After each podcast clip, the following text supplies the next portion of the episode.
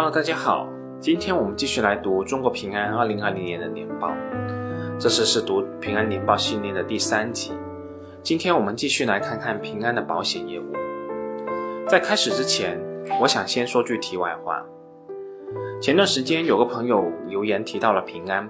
他的留言有点长，我就不再复述了。我但我理解他的核心意思就是，保险是一个趋同化的产品，长期竞争只能靠低成本。平安在投资上急功近利，不是长线资金的做法，所以总结下来，这位朋友对中国平安非常不看好。对于这位朋友的留言，我并不完全认同。说到投资上的急功近利，无外乎就是提到平安看上去非常失败的那几笔投资呗。也因为平安投的那几家公司知名度都非常高，所以这几笔投资大家都非常关注，可以说是在众目睽睽之下爆雷。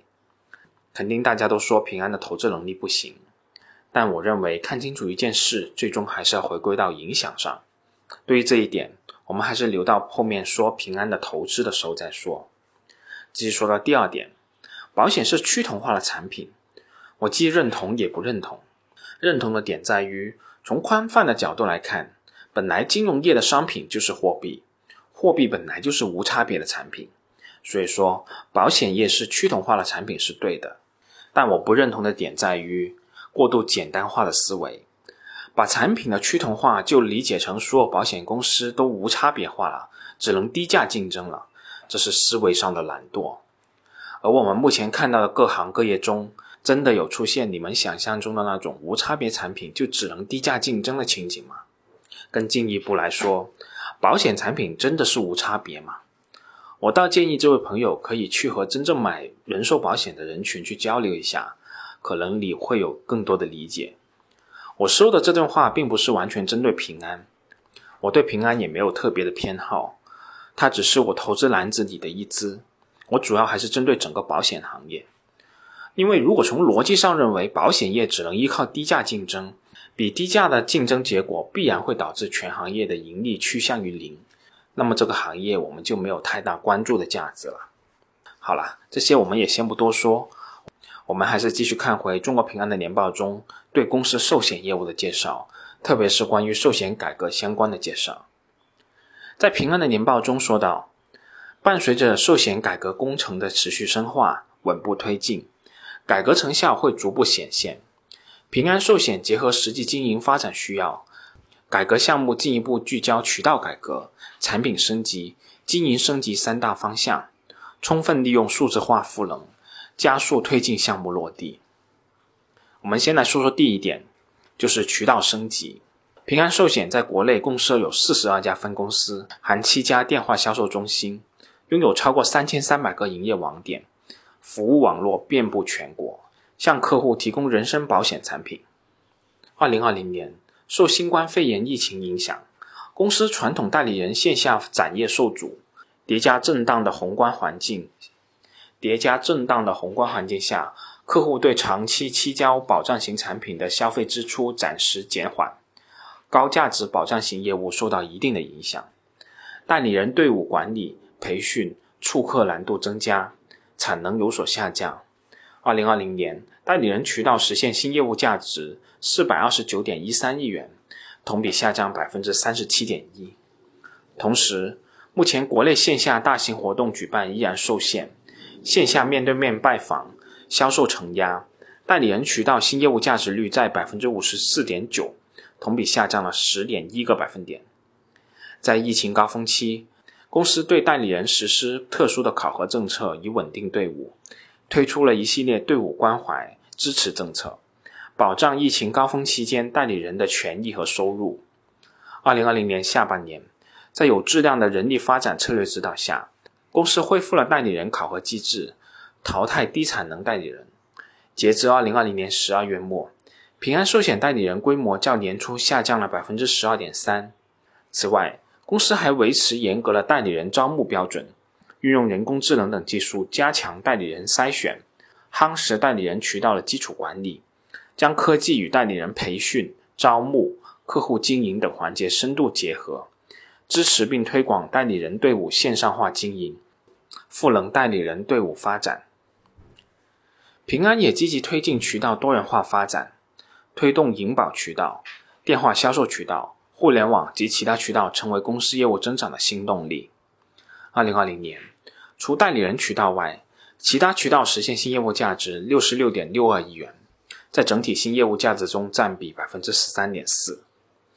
在银保渠道方面，公司坚持价值经营导向，强化科技赋能。通过升级产品与科技降低疫情的影响，带动新业务价值同比增长百分之三十五点一。电话渠道方面，秉承以客户为中心、持续深化经营模式的改革，从单一电话销售向客户长期经营模式转型，市场份额稳居第一，并持续扩大。运用公司主导的私域运营平台，线上开展高效、精准、可控的用户互动与产品推荐。实现经营效率及业务价值的双提升。互联网渠道方面，持续优化平台运营能力，精准获客，不断提升转化能力，助力业务健康发展。那接下来我们再来看看产品升级方面。二零二零年，平安寿险持续深化产品加策略转型推动，突出产品的寿险服务加特色，构建寿险加健康、医疗、慢病、重疾。养老的服务生态，以保险产品为载体，为客户提供覆盖全生命周期的综合服务，协同保险主业探索新的增长点。未来几年，平安寿险将从客户的需求出发，充分利用集团医疗健康生态圈的优势，搭建满足客户需求的健康管理服务体系，构建有温度的保险产品体系。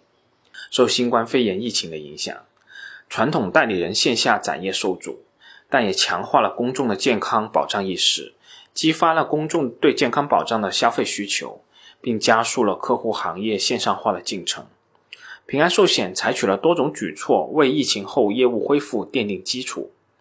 平安寿险借助领先的科技优势，积极推出保险期限相对短、产品责任相对简单、费率较低的产品，以覆盖更多的人群。尤其加大了简单易销售的短期健康险等获客类产品的投放，此类业务得以快速的发展。同时，为了培养客户保险理念及活跃于客户，让保险服务惠及更多的客户，平安寿险打造了全新的正险体系，适配不同的场景来提供意外、医疗等不同责任的正险。疫情过后，平安寿险推出了同时兼顾客户储蓄和重疾需求的新产品。得到代理人和客户的广泛认同，围绕高端客户全生命周期场景和保险配置需求，构建高端客户产品系列，包括匹配高端客户理财增值、品质养老等年金险，匹配医疗、高龄护理需求以及财富传承需求的高端医疗险、护理险和终身寿险。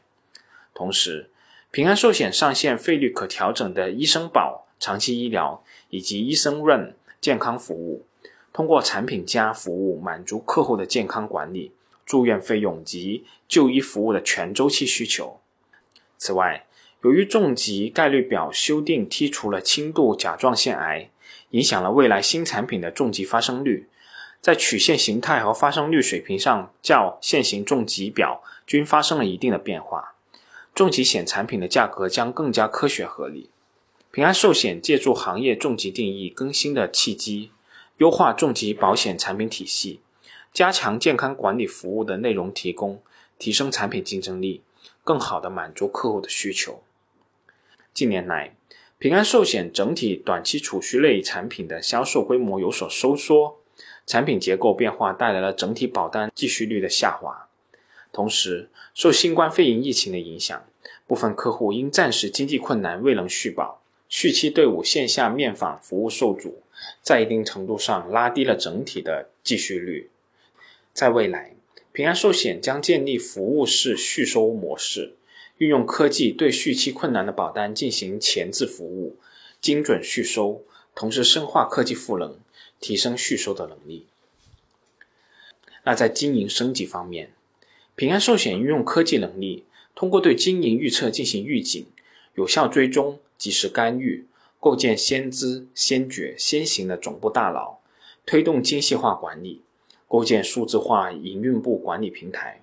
通过智能拜访助手、Xbook 等工具支持代理人展业，累计线上拜访客户超过三百八十万人次，创设营销场景，通过内容营销、社交营销、活动营销、服务营销等方式提升客户触达率，促进销售目标的达成。目前，平安寿险通过智慧保工具，运用 AI 技术分析客户保障需求，为客户制定保障计划，全年实现超过一百五十亿元的承保保费转化。本次寿险改革聚焦了集团三位联系 CEO 以及以及平安集团跨条线、跨业务的专业能力和优质资源。改革项目的顶层设计已经在二零二零年基本完成，而且部分项目已经在落地推广。二零二一年，平安寿险将持续深化改革，在改革成效即将显现的新起点上，开拓一条科技赋能的全新道路，开启未来十年可持续健康发展的新征程。平安寿险构建数字寿险，推进全面数字化转型，在营销、服务、风控、经营领域成效显著。这里的数字化营销、数字化服务和数字化经营的内容，我就不再想多说了。这里我想和大家特别分享一下的，就关于数字化风控方面的内容。主要的原因，一者我认为金融业企业的核心竞争力之一其实就是风控水平；二者是我有身边的朋友反映，在平安寿险申请理赔的速度确实比其他的保险公司要更加方便而且快速。对这一块的内容，我还是比较感兴趣的。平安寿险在业内首创智能预赔的服务。打破传统理赔需要客户出院后再申请的模式，通过构建理赔客户画像及大数据模型方式预测赔付的金额，为在治疗过程中符合条件的客户提前赔付部分理赔金，有效缓解其就医的经济压力。全年累计预赔付金额超过二点六亿元，持续深化核保重疾风控模型应用，全年防范重疾风险金额超过二十亿元。那在最后，我们再来看一下平安寿险分险种的保费规模。二零二零年，平安实现规模保费收入五千九百九十四点三二亿元，相较于二零一九年度的六千一百一十六点三七亿元，下跌的幅度为百分之二。但是这个保费规模的下跌并不平均，其中下跌幅度最大的是分红险，下跌幅度达到百分之二十七点九四，下跌的绝对额也达到约五百亿元。而万能险和传统寿险的下跌幅度较为轻微，分别下跌了百分之零点二四和百分之一点四二。而在长期健康险、意外及短期健康险和年金均取得一定幅度的上升，上升幅度分别为百分之八点二三、百分之九点一八和百分之四十八点三七。对于最后一类投资连接险，总体的保费规模是比较小的，二零二零年全年仅有约十二点三四亿元的保费。已经逐渐边缘化了。从这个趋势来看，我们也可以看出，平安的产品结构已经逐步回归保险性保的主线。即使出现短期的保费规模下跌，但只要寿险、长期健康险和年金等险种持续上升，那么对于平安的未来，我还是比较有信心的。那接下来，我们再来一起看一下平安的财产保险业务。中国平安的财产保险业务，二零二零年度实现营运利润一百六十一点五九亿元，相较于二零一九年度的二百零九点五二亿元，下跌的幅度达到百分之二十二点九。而在这其中，无论是车险、除车险以外的其他财产险，以及意外和伤害险的原保费收入仍在上升当中，合计实现原保费收入两千八百五十八点五四亿元。相较于二零一九年度的上涨幅度为百分之五点五，那么这里面就有个问题了，为什么会出现保费仍然在上涨而营运利润暴跌的情况呢？其实道理也很简单，大家也可以看一下“都说不易”公众号后附的这张图，就是平安的财产保险的综合成本率从二零一九年的百分之九十六点四上升至二零二零年度的百分之九十九点一，上升了二点七个百分点。那为什么会出现综合成本率的暴涨呢？主要原因就是赔付率的暴涨，从二零一九年的百分之五十七点三上涨至二零二零年的百分之六十点五，上升了三点二个百分点。那下面我们就在年报中寻找一下赔付率大幅上升的主要原因。首先说说车险方面，二零二零年受宏观经济压力和疫情的影响，新车销售量下滑。同时，产险行业秉承车险综合改革的让利消费者原则，建均保费有所下降。但平安产险的车险业务原保费保险收入仍同比增长百分之零点九。同时，在车险综合改革的背景下，车险市场竞争激烈，平安产险车险业务全年综合成本率为百分之九十八点二，同比有所上升，但盈利水平仍居于行业领先地位。在保证保险方面，平安财产保险仅与集团内部的其他专业公司合作，为个人和小微企业主提供融资性保证保险征信服务，并与集团专业公司进行交叉验证和多维风控审核，以实现优势互补，确保业务风险可控，整体风险水平显著优于行业平均水平。融资性保证保险服务有助于解决小微企业融资难、融资贵的问题，国内市场需求较为旺盛。二零二零年上半年受疫情的影响，平安产险保证保险业务品质短期受压，但平安产险迅速采取针对性的风控管控措施。在二零二零年的下半年，保证保险综合成本率逐渐改善，全年的综合成本率为百分之一百一十一，较上半年下降了十四点六个百分点，且优于行业。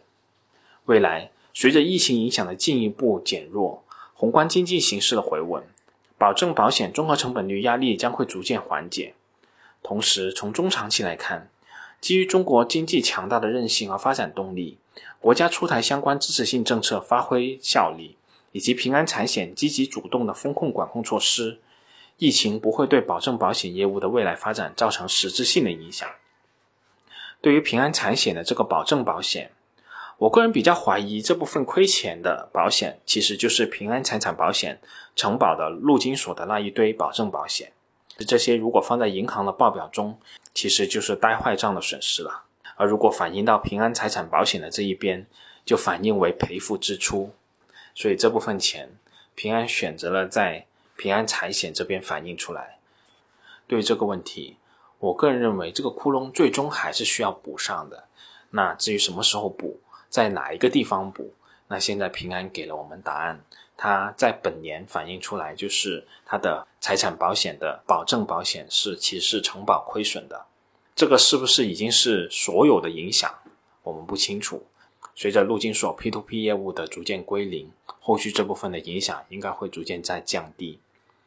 好了，关于中国平安二零二零年年报中保险的部分，我就给大家说这么多，我们下次再见吧。